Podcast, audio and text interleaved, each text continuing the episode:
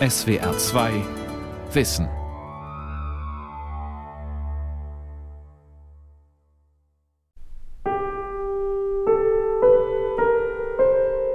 Die Gruppe, der ein Einzelner angehört, ist der Boden, auf dem er steht, der ihm seinen sozialen Rang gibt oder versagt, ihm Sicherheit und Hilfe gibt oder versagt.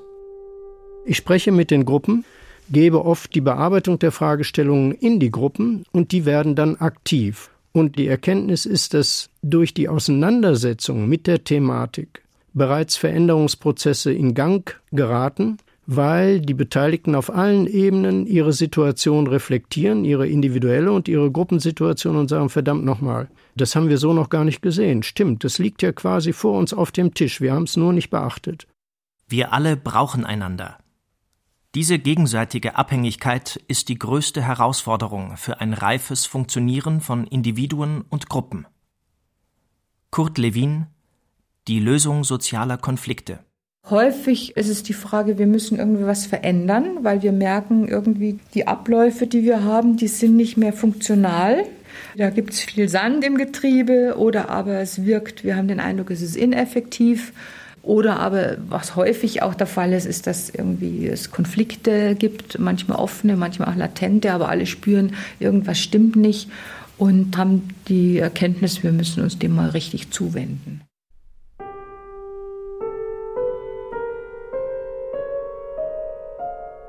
Der Psychologe Kurt Lewin, Pionier der Gruppendynamik.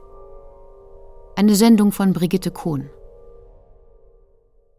Sommer 1946, Teachers College in New Britain, Connecticut.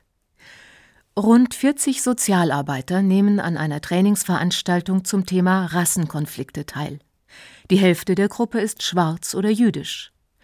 Der erste Tag ist vorbei, die Teilnehmer sind auf ihren Zimmern. Der leitende Psychologe Kurt Lewin sammelt seine Mitarbeiter zur Abendbesprechung um sich. Da geht die Tür auf, ein paar Teilnehmer kommen herein. Sie sind auf der Suche nach einer Jacke, die irgendwo hier liegen geblieben sein muss. Und das haben die Teilnehmer irgendwie mitgekriegt, dass die Trainer da beieinander sitzen und haben gesagt, wir möchten eigentlich mitkriegen, mitzuhören, was ihr da redet. Ein Mitarbeiter wiegelt ab. Nein, das sei ein Gruppenleitertreffen. Doch der Teamchef Kurt Lewin winkt sie herbei. Yes, come in. Eine lebhafte Diskussion kommt in Gang, mit vielen unterschiedlichen und überraschenden Sichtweisen auf das Gruppengeschehen. Jeder spürt plötzlich, aha, so ist mein Verhalten, und diese oder jene Gefühle löst es in anderen aus. Kurt Lewin ist wie elektrisiert, da tut sich ein ungeahntes Lernfeld auf. Er liebt es, aus zufälligen Alltagssituationen Inspirationen für seine wissenschaftliche Arbeit als Psychologe zu schöpfen. Und das finde ich, ist es wieder typisch Levin, dass er dann sagt, okay, dann kommt doch auch. Auf jeden Fall hat Levin und seine Kollegen haben dann festgestellt, dass allein dieses abends nochmal drüber reflektieren und im Grunde indirekt auch ein Feedback geben, dass das eine Verhaltensänderung am nächsten Tag erzeugt hat. Sie haben gemerkt, die Gruppe ist anders unterwegs.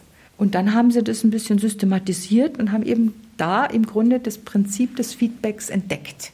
Für mich ist also das Feedback-Prinzip in meiner Arbeit ein ganz zentrales. Die Freisinger Psychologin und Organisationsberaterin Monika Stützle-Hebel ist Mitherausgeberin der Kurt Lewin Monographie Feldkräfte im Hier und Jetzt.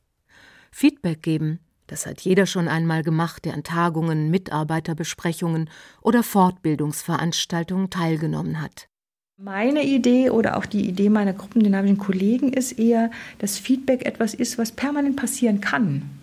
Und meine Aufgabe als Trainer oder auch Coach von einer Teamentwicklung ist, das anzuregen. Und da, wo ich merke, da könnte jetzt einer was sagen, da auch aufzufordern oder anzuregen, dass eben das Feedback gegeben wird. Und was ich auch wichtig finde, ist, dass ich darauf achte, dass eben es auch wirklich ein Feedback ist und nicht irgendwie so eine Verhaltenszuschreibung oder gar eine indirekte Verhaltensanweisung. Der Psychologe Kurt Lewin, ein deutscher Jude, der aus Hitlerdeutschland in die USA emigrierte, hat nicht nur das Feedback-Prinzip entwickelt und Gruppenprozesse erforscht. Während sein älterer Zeitgenosse Sigmund Freud als eine Art Gründervater der Psychotherapie gelten kann, war Levin ein wichtiger Impulsgeber für Sozialpsychologie und Gruppendynamik, ein Vordenker moderner System- und Raumtheorien, einer, der das Wechselspiel zwischen Person und Umfeld in den Blick nahm. Rudolf Miller, Psychologe und Prorektor der EBZ Business School Bochum. Das Interessante ist, dass er auch schon in der damaligen Zeit das psychische Geschehen in der Betrachtung durch den Forscher erweitert hat auf Umweltsysteme und erkannt hat, dass das Geschehen durch Umweltbedingungen gefördert oder behindert wird, dass wir die Welt nicht nur physikalisch, sondern auch als soziale und kulturelle Welt sehen oder in Begriffen argumentieren, die die Wechselwirkung stärker in den Vordergrund drängen. Und das ist nun ein Aspekt, der heute in weiten Bereichen der Psychologie anerkannt ist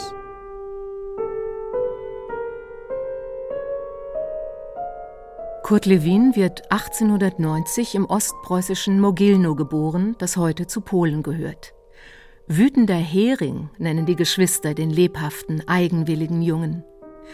Über der unbeschwerten Kindheit in ländlicher Umgebung liegen aber auch Schatten. Meine Eltern gehörten zu den wenigen Juden, die Landwirtschaft besessen haben – und ich weiß daher, wie nicht nur bei den Rittergutbesitzern, sondern auch bei den Bauern der Umgebung ein hundertprozentiger gröbster Antisemitismus die selbstverständliche und absolut feste Grundhaltung war. Wie viele andere Juden, die dem ländlichen Antisemitismus entfliehen wollen, zieht die Familie 1905 in die weltoffene Großstadt Berlin. Levin studiert Naturwissenschaften und Philosophie mit Schwerpunkt Psychologie, die damals noch kein eigenständiges Fach ist, sondern zur philosophischen Fakultät gehört. Er brennt vor Begeisterung für dieses noch relativ junge Wissensgebiet. Dieses Fach, das zu Beginn des 20. Jahrhunderts noch nach seiner Identität sucht, gibt Levin die Möglichkeit, die ganze Bandbreite seiner Interessen und Begabungen einzubringen. Philosophie, Mathematik und Physik. Psychotherapeutische Forschung ist damals an der Universität noch gar nicht verankert, und dieses Arbeitsgebiet interessiert Levin auch nur am Rande. Er will die akademische Psychologie auf ein modernes, wissenschaftliches Fundament stellen und schreibt ihr das Prinzip des Experiments ins Stammbuch, damit sie Anschluss findet an den Erfolg der modernen Naturwissenschaften. Ja, man muss zunächst sehen, dass die Geistes- und Naturwissenschaften einen gemeinsamen Ursprung haben und dieser Ursprung ist die Philosophie. Von daher gehören zunächst mal beide zusammen. Aber dann entsteht vor allem in der Moderne auch ein gewisser Neid der Geistes auf die Naturwissenschaftler, weil sie eben so besonders tolle Methoden haben, die den harten Wissenschaften eben exakte Daten liefern oder zumindest solche Daten versprechen. Stefan Günzel, Philosoph und Raumtheoretiker von der Hochschule für Gestaltung Berlin. Nach seiner Zeit als Soldat im Ersten Weltkrieg beginnt Levins wissenschaftliche Karriere am Berliner Psychologischen Institut. Das ist eine Hochburg der Gestaltpsychologie, die Handlungen und Wahrnehmungen als organisiertes und strukturiertes Ganzes untersucht, so wie eine Melodie mehr ist als die Summe ihrer Noten, eine Zeichnung mehr als die Summe ihrer Striche so bekommen auch Handlungen nur im Zusammenhang ihre Bedeutung. Levin konzentriert sich auf die Psychologie der Handlung, des Willens und der Affekte und beginnt, komplexe Probleme der Motivation in alltagsnahen Versuchsanordnungen experimentell zu untersuchen. Zuerst muss man die Gesamtsituation betrachten, in der das Individuum steht und von dort ausgehend die psychologischen Faktoren, die Dynamik versuchen zu beobachten und die dann versuchen theoretisch zu erklären. Der Psychologe Helmut Lück von der Fernuniversität Hagen hat die maßgeblichen deutschsprachigen Einführungswerke über Kurt Lewin geschrieben. Lewin fragt nicht danach, welcher Personenkreis eine Aufgabe wie schnell löst, sondern er will wissen, wie sich Langeweile, Ehrgeiz oder Ärger auf die Lösung auswirken, welche Dynamik der Gesamtsituation zugrunde liegt. Und so entwickelt er im Laufe der Zeit seine Feldtheorie, die er auch topologische Psychologie nennt. Topos bedeutet Ort, Topologie ist hier die mathematische Lehre von Beziehungen im Raum. Der Begriff des Feldes war zu Lewins Zeiten in vielen Wissenschaftsdisziplinen verbreitet, vor allem in der Physik, aber auch in der Biologie und in anderen Gebieten. Wir fühlen uns in jeder Situation eigentlich von Dingen angezogen, abgestoßen. Es gibt auch in diesem Lebensraum Barrieren. Also wir haben Ziele vor Augen, weiter entfernte Ziele, aber die können wir nur erreichen, wenn wir bestimmte Umwege machen oder bestimmte Barrieren überwinden oder Bereiche des Lebensraums durchwandern, die negativ besetzt sind, wie zum Beispiel der Studierende, der an sein begehrtes Examen nur kommt, wenn er bestimmte Dinge tut oder Prüfungen besteht. Zwischen den einzelnen Gegebenheiten des gegenwärtigen Feldes und dem inneren Spannungssystem der Person wirken Feldkräfte, Zug- und Druckkräfte, Kraftlinien und Energien, die Mensch und Umwelt verbinden. Menschen bewegen sich durch den Raum, indem sie Ziele zu erreichen suchen, die ihre Bedürfnisse stillen und Spannungen abbauen. Die Anziehungskraft solcher Ziele nennt Levin Aufforderungscharakter oder Valenz. Die Gegebenheiten im Raum haben einen positiven oder einen negativen Aufforderungscharakter. Sie ziehen an oder stoßen ab. Und manchmal auch beides. Er hat ja sehr früh, wesentlich früher als andere, zur Technik des Filmens gegriffen. Eine interessante Szene, die mir gerade durch den Kopf geht, ist zum Beispiel die Filmszene mit seiner kleinen Tochter am Ostseestrand in der die kleine Tochter einerseits das Wasser berühren möchte, die heranrollenden Wellen, aber gleichzeitig, wenn die Wellen kommen, wieder zurückschreckt, weil sie Angst vor den Wellen hat. Dahinter steht, auch das von Levin entwickelt, dieser sogenannte Appetenz-Aversionskonflikt, das heißt, zwei unterschiedliche Kräfte wirken auf das Kind, einerseits die Anziehungskraft und andererseits die Abstoßung durch die Furcht vor den Wellen. Darin wird das Kräftespiel in der Umwelt zum Beispiel sehr gut deutlich, aus meiner Sicht. Wenn ein Kind spielen will, haben Puppe oder Ball einen hohen Aufforderungscharakter. Hat das Kind Hunger, bekommt der Kühlschrank einen Aufforderungscharakter. Feldkräfte wirken also nicht isoliert, sondern abhängig vom momentanen Zustand der Person.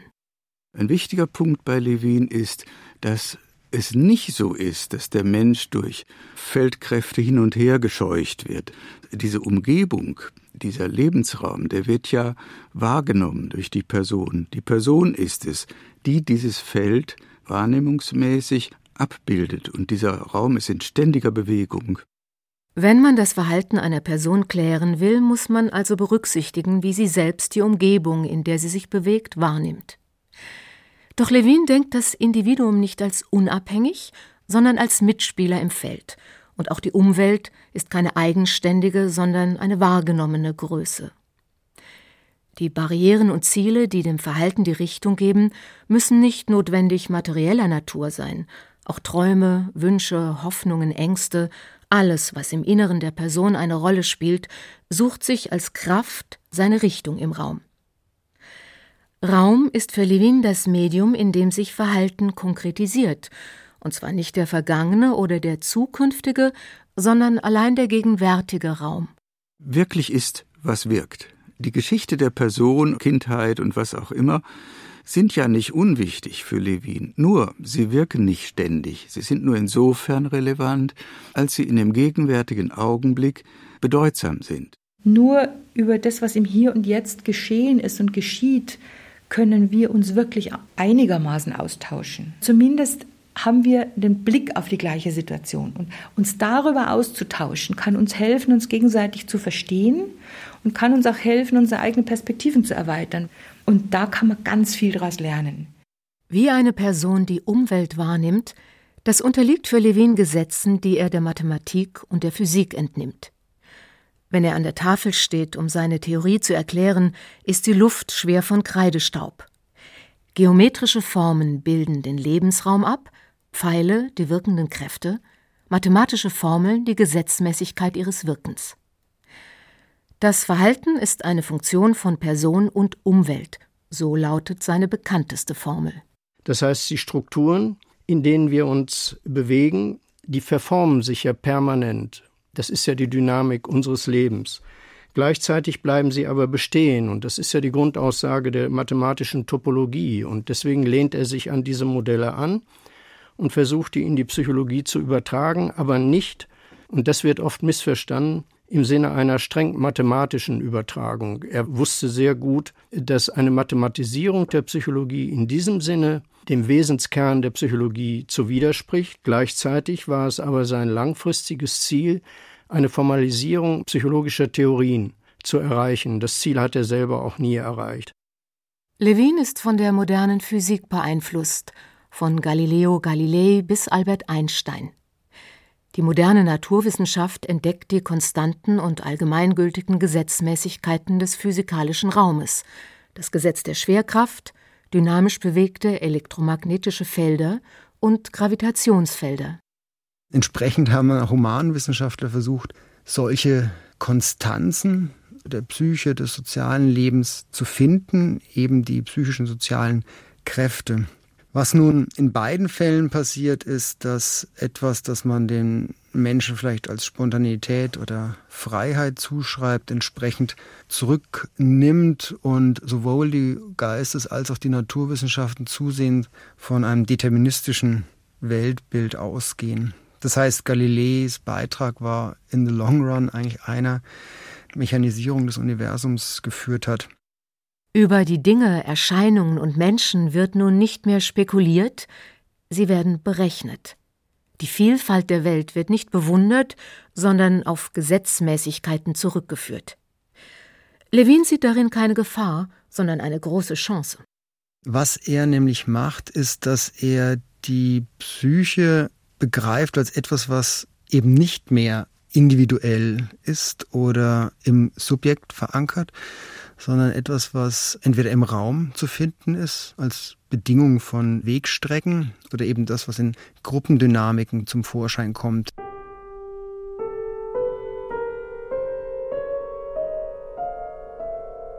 Mehr als die Hälfte seiner Zeit als Hochschullehrer hat Levin in entwicklungs- und erziehungspsychologischen Bereichen gearbeitet.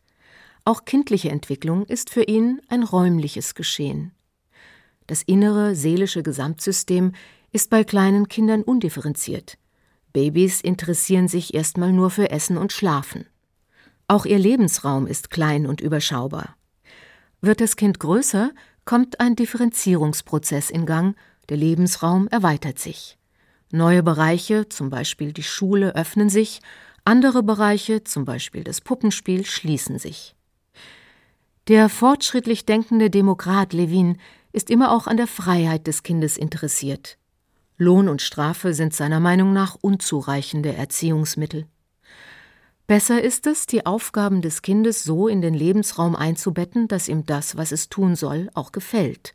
Interessante Schulbücher, nette Lehrer, eine gute Schulatmosphäre können dafür sorgen, dass das Kind die Aufgabe nicht negativ als Barriere, sondern positiv als Ziel erlebt.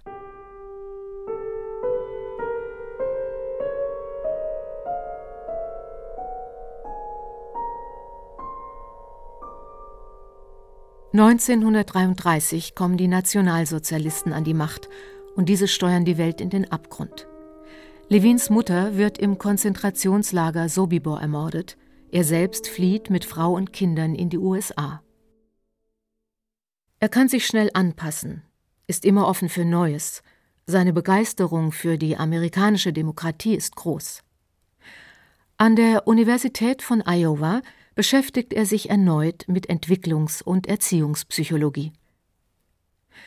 1937 und 38 führen Levin und seine Mitarbeiter die berühmten Erziehungsstilexperimente durch. Sie wollen herausfinden, wie sich verschiedene Führungsstile auf die Gruppenatmosphäre auswirken. Zehn- und elfjährige Jungen sollen in verschiedenen Gruppen zusammen basteln, Theatermasken zum Beispiel.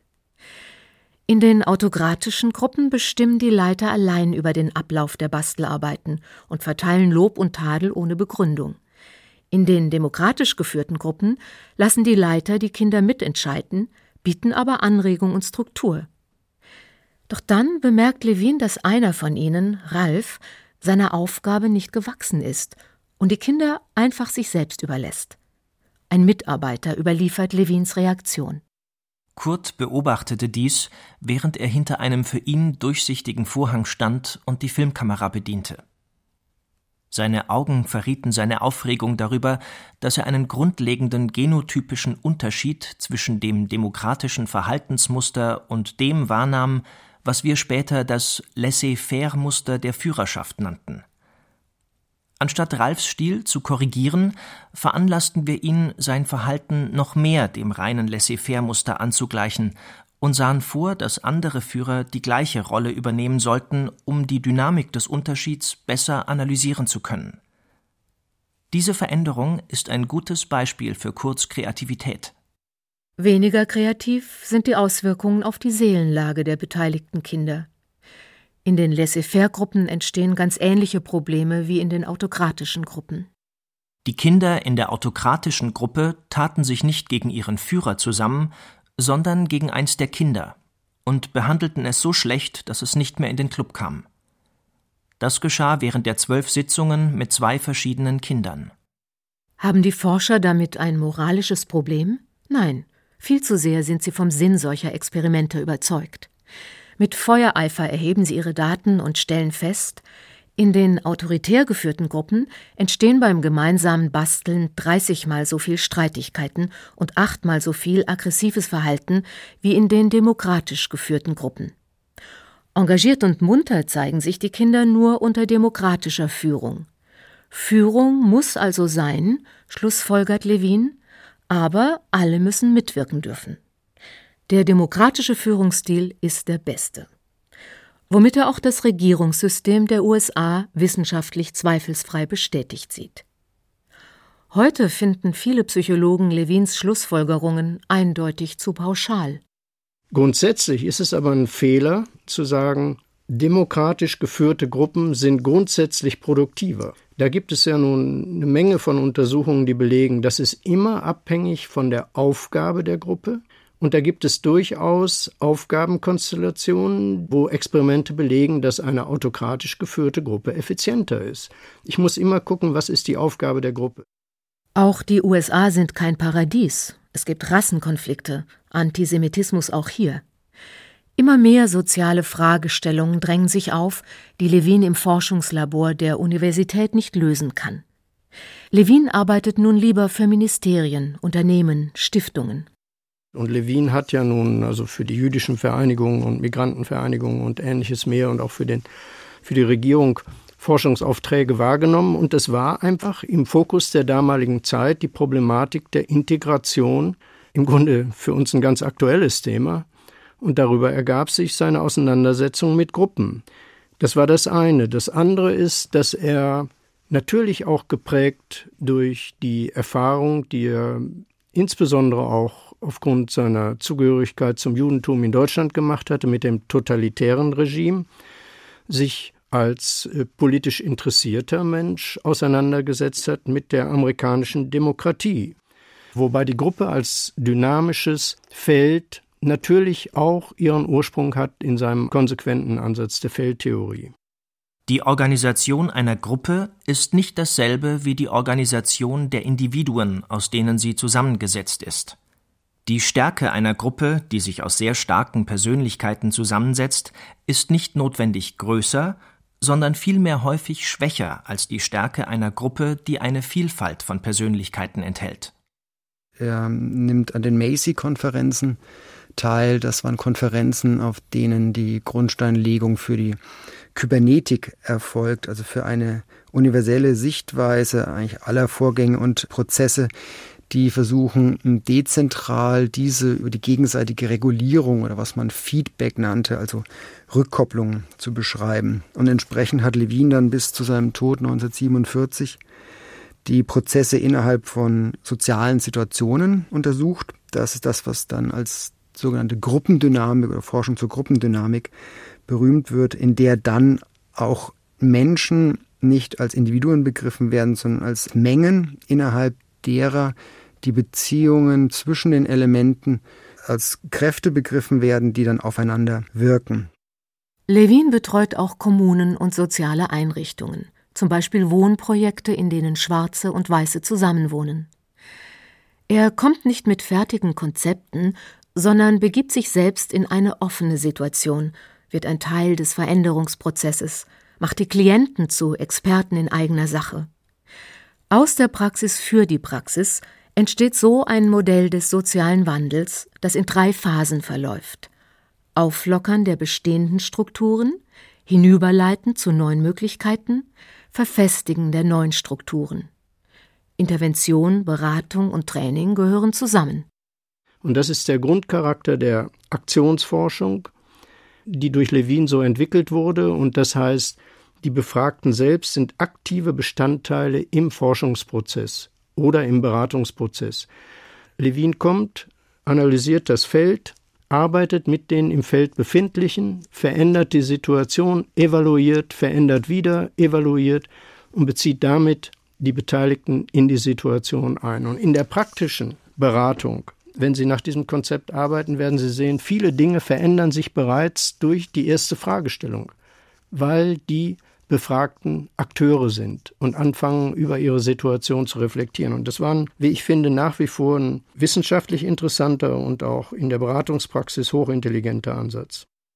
Kurt Lewin gilt vielen als Musterbeispiel für einen engagierten Psychologen, der den Elfenbeinturm der Wissenschaft verlässt, sich hinaus in die soziale Welt begibt und sich einmischt. Er hat nie einen Widerspruch zwischen Theorie und Praxis gesehen und den Rahmen der akademischen Psychologie immer wieder gesprengt. Bis heute spielen Aktionsforschung und Gruppendynamik an den Universitäten keine große Rolle. Wirtschaftsunternehmen, aber auch Umwelt- und Friedensbewegung haben sich stärker dafür interessiert. Levins Methoden sind vielseitig anwendbar, aber sie sind auch immer wieder kritisiert worden. Sein mathematischer Formalismus hat kaum Anhänger gefunden, und die Position des Individuums gilt vielen als zu schwach. Auch der Raumtheoretiker Stefan Günzel sieht darin ein Problem, vor allem der gruppendynamischen Forschungen Levins. Weil das Wissen, das hieraus entstanden ist, ganz gezielt von Konzernen, auch dem Militär genutzt worden ist, um äh, Gruppen zu formen, zu kontrollieren, um eben individuelles Auftreten zu unterbinden. Das heißt, die Prozesse der Gruppendynamik können gegen Menschen gerichtet werden, gegen Individuen. Da sehe ich eindeutig ein großes Risiko seiner Feldtheorie. Levin jedoch ist Optimist. Er glaubt an den Fortschritt und setzt sich rastlos dafür ein. Die praktische Arbeit strengt ihn ungeheuer an. Am 12. Februar 1947 stirbt er mit 56 Jahren an Herzversagen.